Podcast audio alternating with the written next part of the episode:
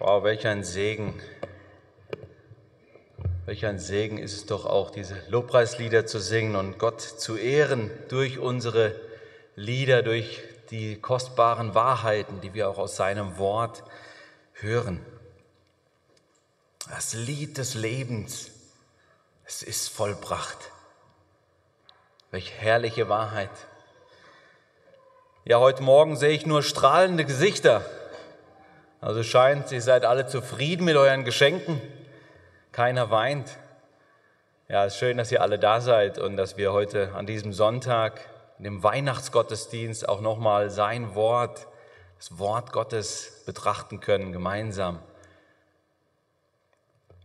Ja, ich hoffe, ihr hattet alle einen gesegneten Abend und ihr habt eine freudige Zeit im Kreise eurer Familien und vielleicht hattet ihr ja auch noch Gäste dabei. Wir haben ja gelernt, Weihnachten ist nicht das Fest der Familie, sondern zu Jesus in, in den Stall kamen Hirten, kamen Weisen aus dem Morgenland. Insofern freue ich mich, wenn ihr auch Gäste bei euch hattet und das Weihnachtsfest mit ja, Leuten, die vielleicht einsam wären, ohne euch gefeiert habt. Und ich wünsche, dass ihr alle einen gesegneten Abend hattet. Ja, dem einen oder anderen ist vielleicht nicht so nach Feiern zumute. Wenn wir so in die Welt schauen, was alles so abgeht, dann könnte der ein oder andere ja auch denken, nee, eigentlich feiern habe ich jetzt nicht so, habe ich jetzt nicht so Lust drauf. Wenn wir schauen, Krieg in der Ukraine, das, was auch die Politik derzeit beschäftigt, die Gaskrise, wir haben eine Rekordinflation, die wohl auch noch ein bisschen andauern wird.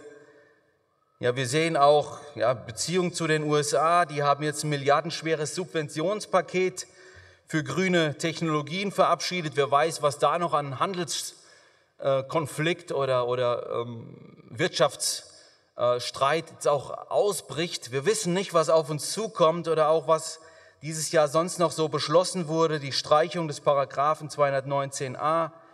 Wir sehen einen zunehmenden Einfluss der LGBTQ-Philosophie in unserer Mitte, in den Schulen, in den Kindergärten. Es zieht überall ein und wir denken uns, wo führt das noch hin?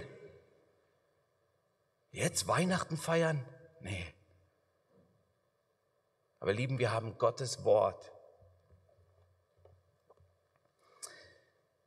Und Gottes Wort möchte uns auch heute Morgen ausrichten Gottes Wort möchte uns Trost geben. Und du fragst dir, wo ist ein Tröster, der mich wirklich trösten kann? Dann haben wir die Antwort in Gottes Wort. Schlag bitte mit mir gemeinsam auf das Buch Jesaja, das Kapitel 40.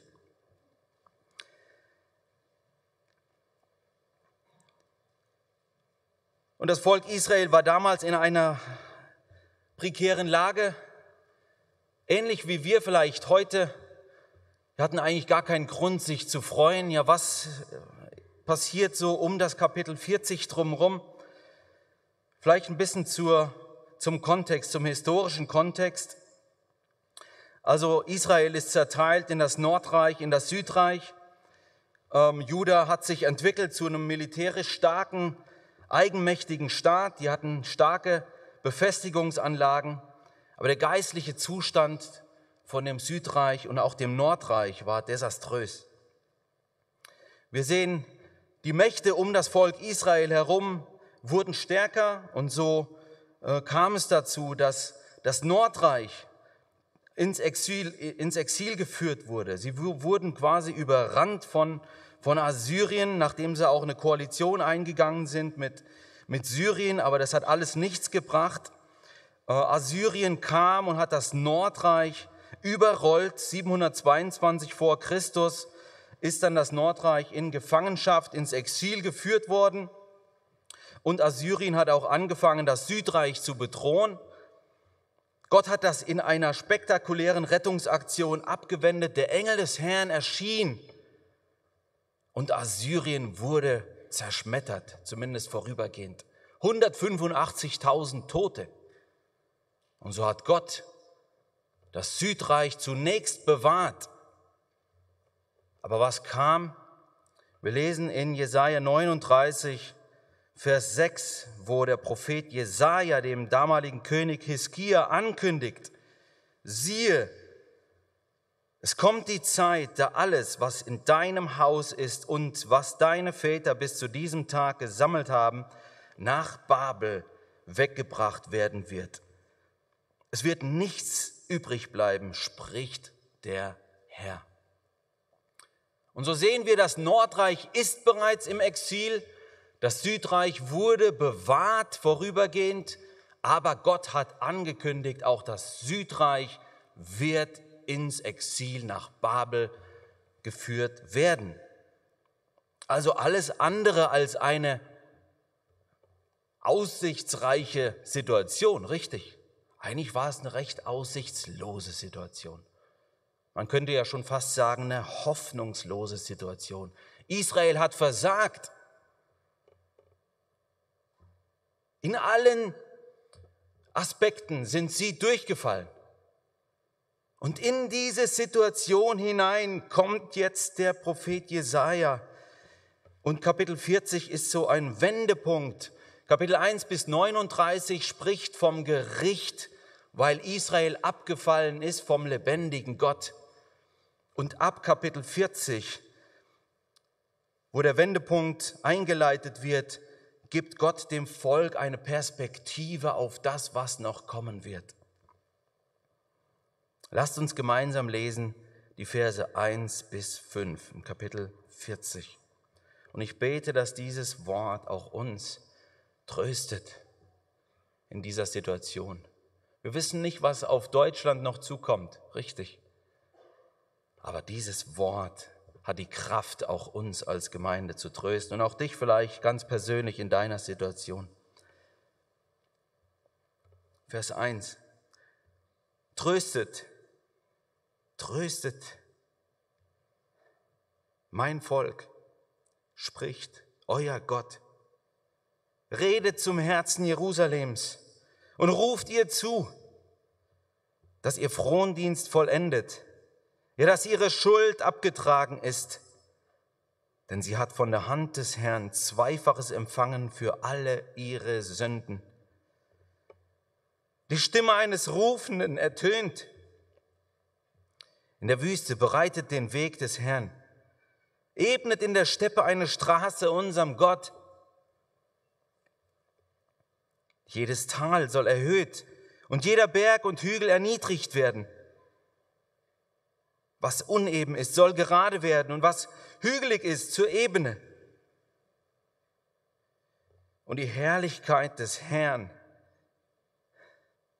wird sich offenbaren und alles Fleisch miteinander wird sie sehen, denn der Mund des Herrn hat es geredet. Amen. Herr Jesus, so lass doch dieses Wort hineinschallen in unsere Herzen und uns neue Ausrichtung geben, neuen Trost, neue Freude Lass uns dich neu erkennen in deiner Größe, unser allmächtiger Gott. Amen. Ihr Lieben, ich möchte aus diesem Text mit uns gemeinsam vier Aspekte des Trostes herausarbeiten. Wir haben gesagt, gerade eben, Israel hat versagt. Ja, sie haben sich in einen Berg an Schulden aufgehäuft. Wenn wir im Kapitel 1 schauen, die ersten fünf Verse, Vielleicht sollten wir das lesen, um auch einen Eindruck zu bekommen über das Ausmaß der Schuld, die das Volk Israel auf sich geladen hat. Kapitel 1, Vers 2 bis 5. Hört, ihr Himmel, und horche auf, o Erde, denn der Herr hat gesprochen. Ich habe Kinder großgezogen und emporgebracht, sie aber sind von mir abgefallen. Ja, hier ist die Rede davon, wie Gott sein Volk erwählt hat, wie er es groß gemacht hat, wie er die, Verheißungen, von, die er Abraham gegeben hat, erfüllt hat. Und Gott hat das Volk Israel aus der Knechtschaft geführt in das verheißene Land und sie gesegnet. An Vers 3, ein Ochse kennt seinen Besitzer und ein Esel die Krippe seines Herrn. Aber Israel hat keine Erkenntnis. Mein Volk hat keine Einsicht. Wehe der sündigen Nation, dem schuldbeladenen Volk. Same der Übeltäter, verderbte Kinder. Sie haben den Herrn verlassen, haben den Heiligen Israels gelästert, haben sich abgewandt. Wohin soll man euch noch schlagen, da ihr doch den Abfall nur noch weiter treibt?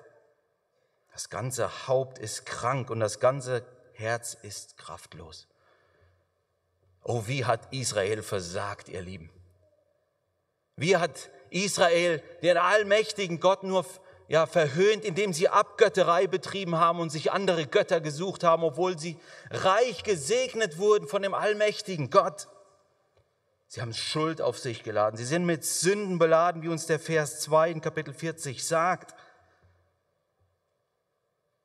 Und in diese Situation hinein spricht der allmächtige Gott. Tröstet, tröstet mein Volk. Ja, bevor das Volk ins Exil nach Babel geschickt wird, circa 80 Jahre später, verheißt Gott ihnen Folgendes. Lasst uns ins Kapitel 41 schauen. Ab Vers 10. Fürchte dich nicht, denn ich bin mit dir. Sei nicht ängstlich, denn ich bin dein Gott. Ich stärke dich, ich helfe dir auch. Ich erhalte dich durch die rechte Hand meiner Gerechtigkeit. Und dann Vers 13. Denn ich, der Herr, dein Gott, ergreife deine rechte Hand und sage dir, fürchte dich nicht, ich helfe dir. Du fürchte dich nicht, du Würmlein Jakob, du Häuflein Israel. Ich helfe dir, spricht der Herr, dein Erlöser ist der Heilige Israels. Erkennen wir die Liebe. Ja, in diese trostlose Situation mit dem bevorstehenden Exil sagt Gott, ich bin dein Gott und ich ergreife dich. Und auch wenn du ins Exil musst, auch wenn eine schwere Zeit bevorsteht, ich gehe mit dir. Ja, ich trage dich hindurch, ich ergreife dich bei der Hand.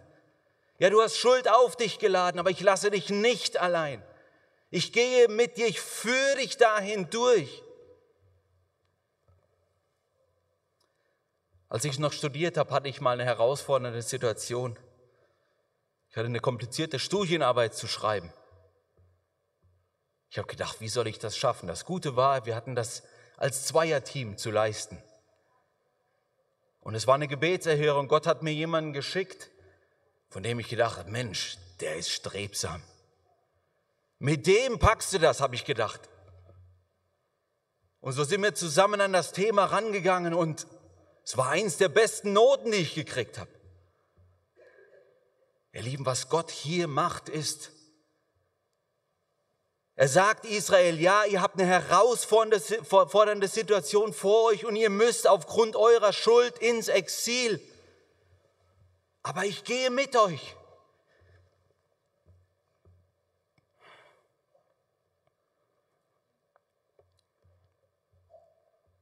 Und so konnte das Volk wissen,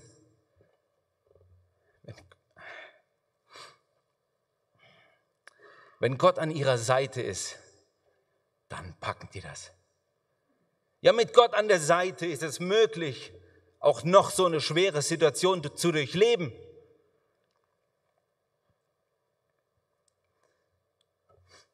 Und wir sehen an diesem Text, wie Gott sein Volk durch das Exil hindurch liebt. Er führt es nicht nur durch, nein, er liebt das Volk hindurch. Er trägt es hindurch weil es sein Volk ist, wie das der Vers 1 sagt. Ihr seid mein Volk und ich bin euer Gott. Gott steht zu seinem Volk.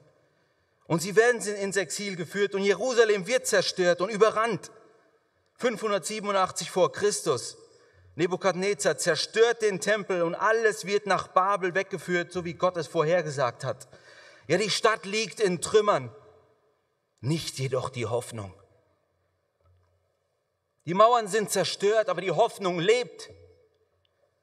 Und wir sehen im Buch Daniel, wie Gott sein Volk durchführt.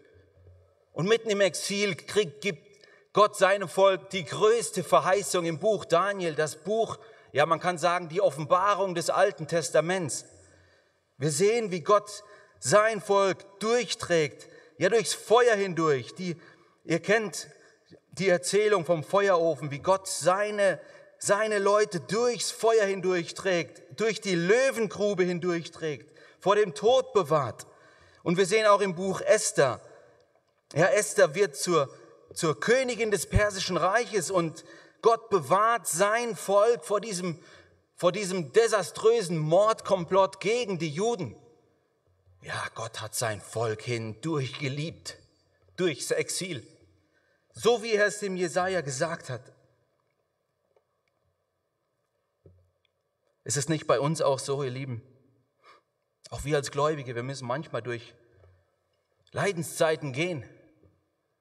Wir haben herausfordernde Zeiten, aber es ist nicht so, dass wir gerade im Leid Gottes Nähe am meisten erfahren als seine Kinder. Ja, wir bekommen Trost im Leid.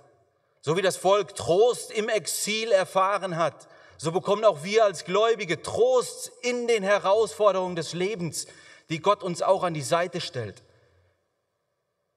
Ja, das Volk mag die Schuld und die Sünde auf sich geladen haben, aber wir können Schuld und das Gericht vielleicht nicht immer so scharf trennen von der Züchtigung, die wir auch in unserem Leben erfahren.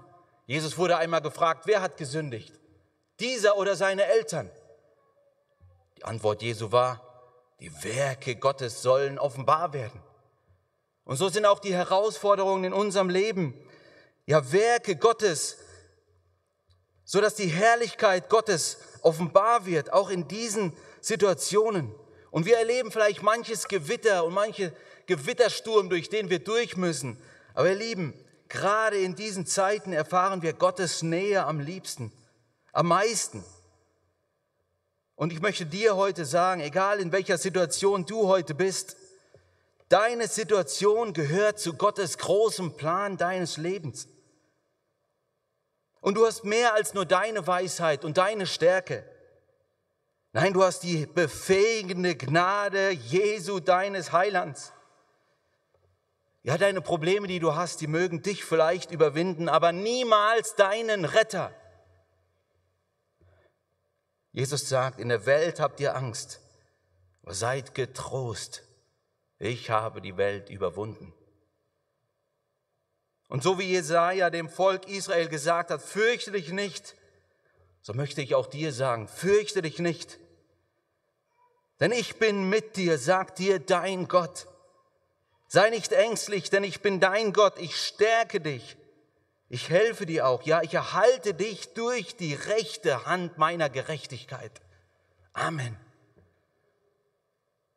Auf welchen Trost bekommen wir doch im Leid. Das ist der erste Aspekt. Aber der Text geht weiter. Wir sehen, das Volk Israel wird aus dem Exil zurückgeführt. Gott beruft Isra und Nehemia, zwei gottesfürchtige Männer.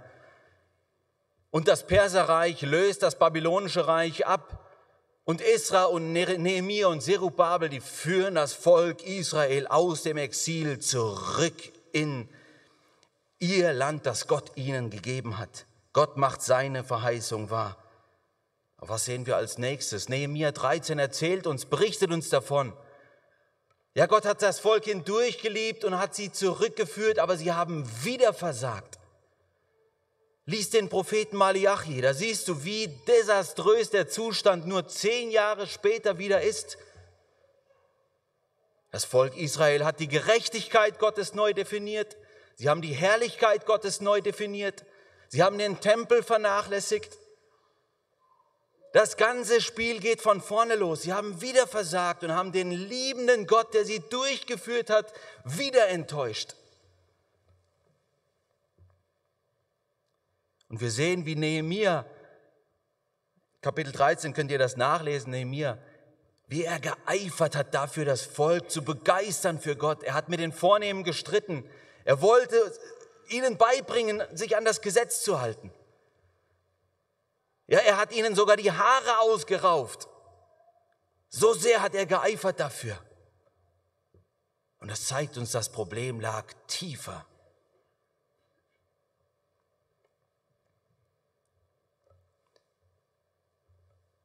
Und wie geht es weiter, nachdem das Volk wieder versagt hat? Lass uns in den Vers 3 schauen, Kapitel 40, Jesaja 40, Vers 3. Inmitten des größten Versagens des Volkes Israel erschallt plötzlich eine Stimme eines Rufenden. Vers 3. Die Stimme eines Rufenden ertönt. In der Wüste bereitet den Weg des Herrn, ebnet in der Steppe eine Straße unserem Gott. Verstehen wir, was Jesaja hier macht? Je nachdem die Schuld abgetragen ist und das Volk wieder zu Hause ist und sie versagt haben, da ertönt die Stimme eines Rufenden und das ist keine andere Stimme als die Stimme des Johannes des Täufers, der das Volk zur Buße aufruft. Ja, inmitten des größten Versagens, wo Gott alles Recht hätte, nun als König zu kommen und das Volk gänzlich zu zerschmettern, in diese Situation hinein spricht Johannes der Täufer und sagt, das Königreich die Königsherrschaft ist nahe herbeigekommen. Und wen kündigt er an? Ja, den König selbst. Den, den das Volk Israel verworfen hat. Und was würde ein König, der verworfen wurde, der enttäuscht wurde, wieder und wieder, der abgelehnt wurde, was würde, was würde dieser König mit seinem Volk machen? Würde er sie alle umbringen? Menschlich gesehen ja. Aber unser Gott ist anders. Unser Gott kommt in das größte Versagen des Volkes. Er kommt mit einer Friedensbotschaft. Er kommt auch mit Gericht. Aber er trägt das Gericht selbst. Das ist unser Gott, ihr Lieben. Der verworfene König kommt und er trägt das Gericht selbst und er kommt als Baby. Er liefert sich den Menschen aus, gänzlich, uneingeschränkt. Er kommt nicht mit Macht und Herrlichkeit, sondern er kommt als dienender Knecht, um sein Leben zu geben.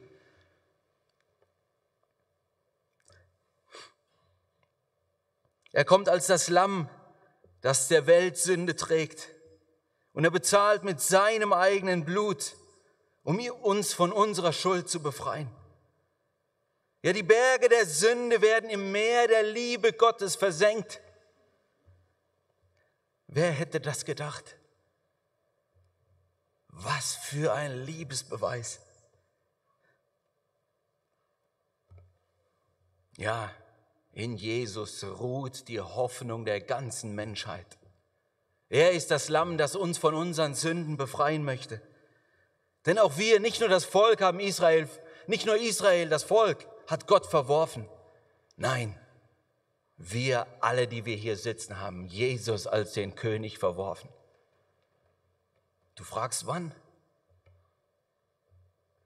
Wann hast du das gemacht? Lass uns zurückschauen nach Eden. In den Garten Eden, das herrliche Paradies, das Gott geschaffen hat. Gott hat einen wunderbaren Garten gepflanzt, ein Liebeserweis, wo er Adam und Eva hineingesetzt hat. Er hat sie versorgt. Und dann kam die Schlange.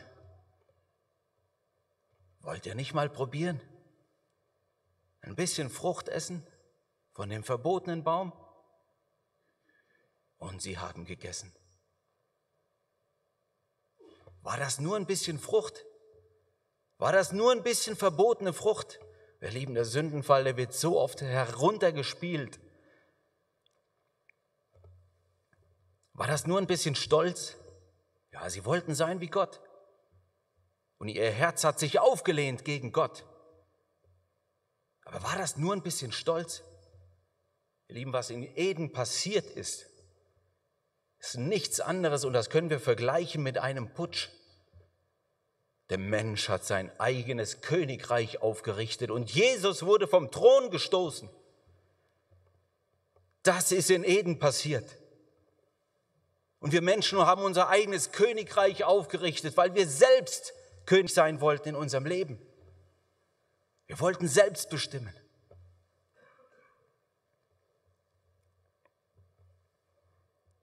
Wir wollten selbst Herr über unser Leben sein. Und ja, es ist attraktiv. Wir können zu jeder Zeit selbst entscheiden, was wir machen, wie wir es machen und was wir uns kaufen. Ich kann in meinem Reich bestimmen, wie ich will. Das ist das, was in Eden passiert ist. Und ja, es fühlt sich gut an, unser Geld auszugeben für Dinge, die wir wollen und wann wir es wollen. Es fühlt sich gut an, Menschen um uns zu haben, die, die das gut finden, was wir machen. Es fühlt sich gut an, sich zu vergnügen, Anerkennung zu bekommen. Es fühlt sich gut an vielleicht, dass du dich um deinen Body kümmerst, deinen Hobbys nachgehst, deinen Beruf ausübst und dich voll verausgabst. Ihr Lieben, wenn wir darin größere Freude finden als in Gott, dann ist das nichts anderes als Götzendienst. Und es ist unser eigenes Königreich, das wir pflegen und hegen.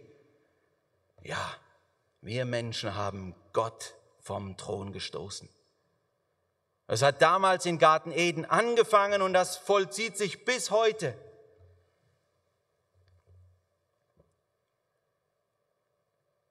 Wir lieben in diese Not hinein, in all unser Versagen kommt der König Jesus und er kommt nicht mit Gericht obwohl er allen Grund dazu hätte.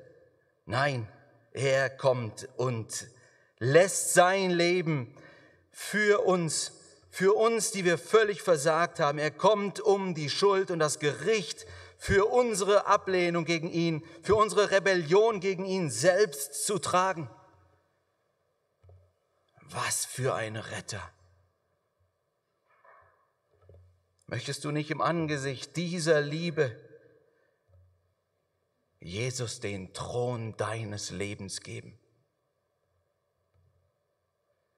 Möchtest du nicht im Angesicht dieser Hingabe des Retters, der dich über alles geliebt hat, Jesus auf den Thron deines Lebens lassen? Ihr Lieben, nur wenn wir Jesus auf den Thron unseres Lebens lassen, dann ist die endlose Suche nach der Befriedigung all unserer Bedürfnisse zu Ende. Nur Jesus vermag, all unsere Bedürfnisse zu stillen. Dazu müssen wir ihn auf den Thron lassen. Lieben, es war nie in Gottes Plan, dass du ein kleiner König von einem Mini-Königreich bist. Mit einem einzigen Teilnehmer, nämlich dir selbst. Du bist zu so viel mehr berufen. Du bist dazu berufen, Teilnehmer eines gigantischen Königreichs zu sein. Von einem gigantischen König, der seit Ewigkeiten existiert. Ja, das ist Weihnachten. Wir reden so oft von dem Baby, das kam. Ihr Lieben, auch wenn die ganze Menschheit Weihnachten degradiert zu einem Fest der Lichter und zu einem Fest, wo ein kleines Baby kam, ihr Lieben, der rechtmäßige König des gigantischen Königreichs kam auf die Erde. Das ist Weihnachten. Eines gigantischen Königreichs, das alles umfasst, die sichtbare und die unsichtbare Welt. Alles Bekannte und alles Unbekannte. Das ist unser König. Und er kam als Baby. Gib doch Jesus den rechtmäßigen Platz in deinem Leben. Kein anderer Platz steht ihm zu. Und opfere dein Königreich heute im Angesicht dieser Liebe und gib dich selbst diesem König hin. Nur Jesus vermag es, alle deine Bedürfnisse zu stillen. Wie Paulus gesagt hat, Christus ist mein Leben. Nur wenn Jesus auf deinem Thron sitzt, hast du das Leben in Fülle. Nur wenn Jesus in deinem Herzen wohnt durch den Glauben, dann wirst du erfüllt bis zur ganzen Gottesfülle. Das ist Gottes Plan für dein Leben. Das ist der Trost durch Erlösung. Ja, Erlösung vor uns selbst. Dafür kam Jesus. Er wollte uns selbst vor, er wollte, dass wir vor uns selbst gerettet werden, vor unserem Egoismus. Er wollte den rechtmäßigen Platz in deinem Leben einnehmen. Möchtest du das doch im Angesicht dieser Liebe deines Königs tun? Möchtest du doch jedes, jedes, jeden Berg, alle Hindernisse, Vers 4, jedes Tal soll erhöht werden, jeder Berg und Hügel erniedrigt werden. Was uneben ist, soll gerade werden, was hügelig ist zur Ebene. Ja, beseitige doch auch du alle deine Hindernisse, die dem Kommen des Königs im Weg stehen. Deine Mutlosigkeit, deine Ratlosigkeit oder deinen Stolz. Räum das alles weg und lass Jesus ein, einziehen in dein Leben. Das ist der Plan Gottes für dein Leben. So wirst du zur ganzen Fülle Gottes kommen. Teil eines gigantischen Königreichs werden. Aber damit noch nicht genug.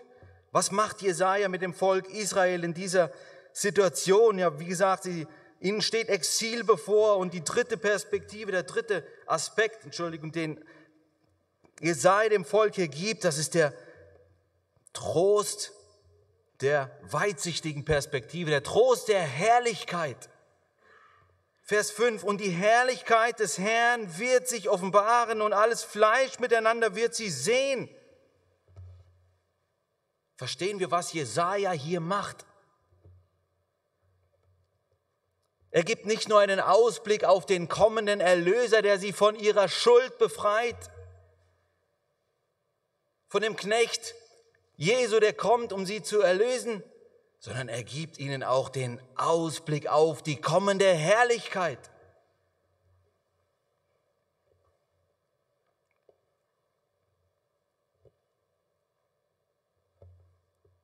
Er schärft ihren Weitblick. Ja, die kommende Herrlichkeit, ihr Lieben, das ist auch das, was wir so dringend brauchen, dass wir das vor Augen haben. Ich habe vorhin ein paar Aspekte aufgezählt. Unsere Welt, die sieht so trostlos aus. Aber was wir wissen, die Erde hat ein Ablaufdatum. Und alles Engagement in Ehren gegen, gegen die Klimakrise, gegen all die Krisen, die wir auch erleben. Und natürlich, Gott hat uns auch Verstand gegeben, dagegen anzukämpfen. Aber eines dürfen wir wissen, und das sagt uns die Schrift, es ist keine Überraschung. Die Erde hat ein Ablaufdatum, ihr Lieben. Aber in diese Situation hinein sagt Gott uns auch heute, die Herrlichkeit des Herrn wird sich offenbaren. Ja, auch wenn alles zergeht, eines können wir wissen, das Reich Gottes wird niemals vergehen. Amen. Und wir wissen, Jesus wird einmal sein Reich hier aufrichten und seine Herrlichkeit wird sichtbar erscheinen vor allen Menschen, sodass jede, jeder Einzelne es sehen wird und alles Fleisch, so wie es hier steht, die Herrlichkeit des Herrn erkennen und sehen wird. Ja, Jesaja schärft hier die Perspektive des Volkes Israel und auch wir brauchen eine geschärfte Perspektive. Wir schauen so oft in die kleinen Situationen unseres Lebens. Dieser Text lädt dich heute Morgen ein, dein Vorstellungsvermögen zu sprengen. Schau nicht auf die einzelnen Situationen deines Lebens. Sieh das Big Picture. Du kannst die ganze Geschichte sehen, die Gott uns Menschen schon vorhergesagt hat.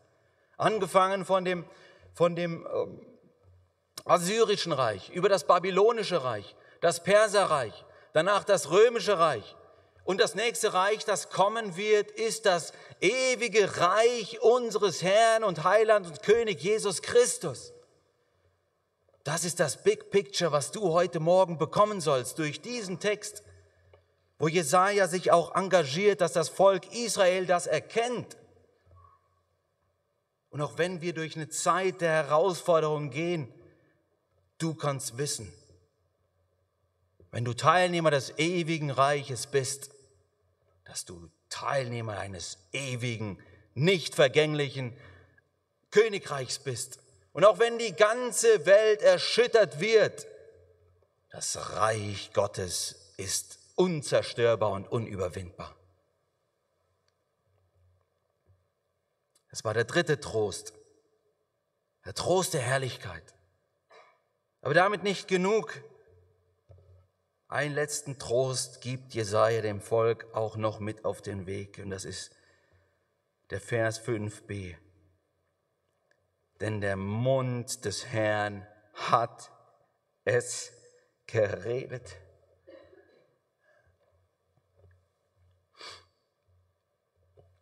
Was sagt uns das?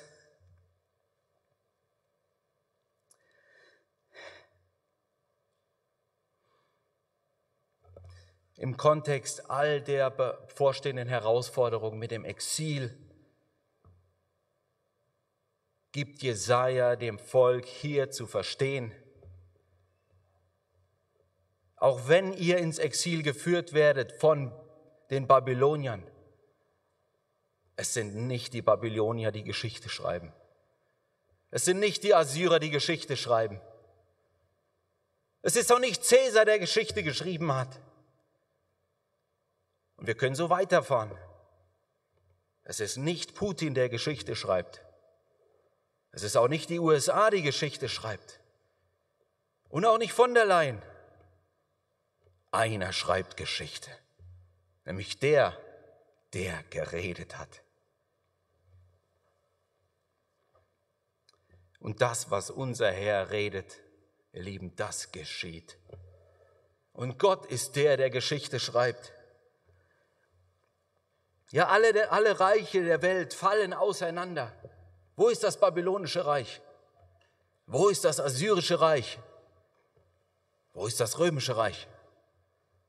Das Reich Gottes bleibt bestehen, weil es der Mund des Herrn gesprochen hat. Und das, was der Herr redet, das bleibt. Ja, Himmel und Erde werden vergehen, aber meine Worte werden nicht vergehen. Amen. Und das ist die Perspektive, die Jesaja dem Volk hier gibt. Sie werden im Exil getröstet. Sie werden getröstet durch Erlösung von ihren Sünden. Sie werden getröstet durch die bevorstehende Herrlichkeit. Und sie werden getröstet durch das Wort des Herrn, das in alle Ewigkeit bleibt. Und so bete ich und wünsche ich, dass wir das heute auch an diesem Weihnachtsfest neu verstehen und diesen Trost mitnehmen. Amen.